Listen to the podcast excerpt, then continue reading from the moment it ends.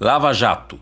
Deltan Delanhol manteve diálogos impróprios com relator da Lava Jato no TRF4.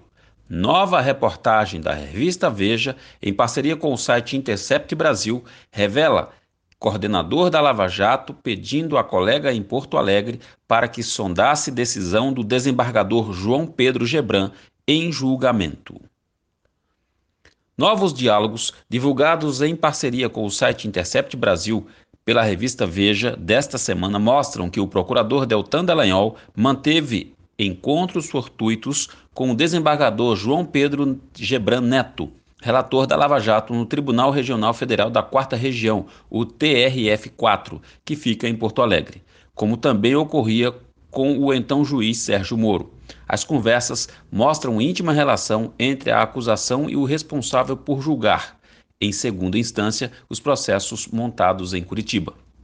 Abre aspas. Falei com ele, Gebran, uma, duas vezes, em encontros fortuitos, e ele mostrou preocupação em relação à prova de autoria sobre Assad. Fecha aspas. Diz diálogo ao procurador, diz Dallagnol ao procurador Carlos Augusto da Silva Casarré que atua junto ao TRF4 solicitando a ele que sondasse o desembargador sobre o acusado Adir Assad, tido como operador de propinas na Petrobras, preso pela Lava Jato e condenado em 2015. Os diálogos ocorreram em julho de 2017, pouco mais de um mês antes de Assad fechar acordo de delação premiada com os procuradores da Lava Jato. O temor era que uma possível absolvição de condenado pelo TRF4 inviabilizaria a sua delação. O próprio Dallagnol se diverte com a ilegalidade cometida. Abre aspas. Nova modalidade de investigação. Dois pontos. Encontro fortuito de desembargador. Fecha aspas. Acompanhado de emojis de gargalhada, responde Casarré. Dallagnol, pede ao colega de Porto Alegre sigilo sobre o dito encontro, para evitar ruído. Casarré tem como sondar a absolvição de, de Assad, a absolvição de Assad? Se for esse o caso, talvez fosse melhor pedir para adiar, agilizar o acordo ao máximo para garantir a manutenção da condenação. Escreve Dallagnol.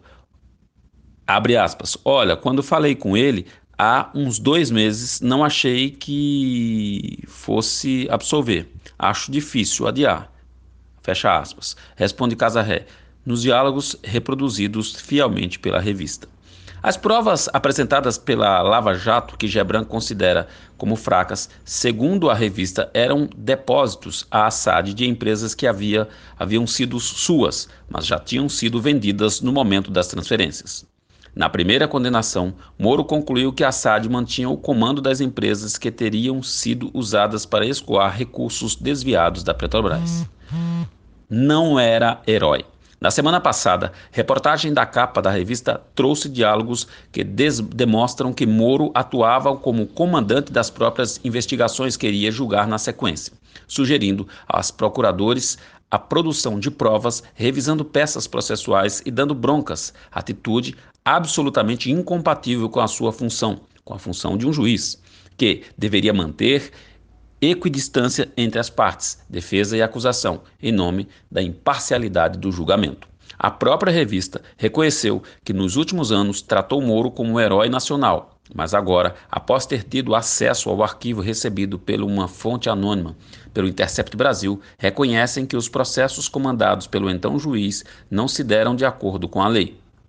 Amigo, Gebran foi o relator do recurso apresentado pela defesa do ex-presidente Luiz Inácio Lula da Silva no TRF-4 em janeiro de 2018. Ele não só manteve a condenação de Moro no caso do apartamento do Guarujá, como ampliou a pena para 12 anos e um mês, enquadrando o ex-presidente na lei da ficha limpa.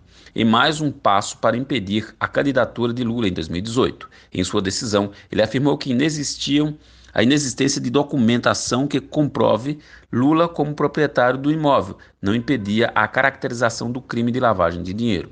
Ele também rejeitou a denúncia apresentada pela defesa de Moro que pela defesa de que Moro quebrou o sigilo telefônico do escritório dos advogados de Lula, mas uma das ilegalidades cometidas que confirmariam a parcialidade do juiz de Curitiba.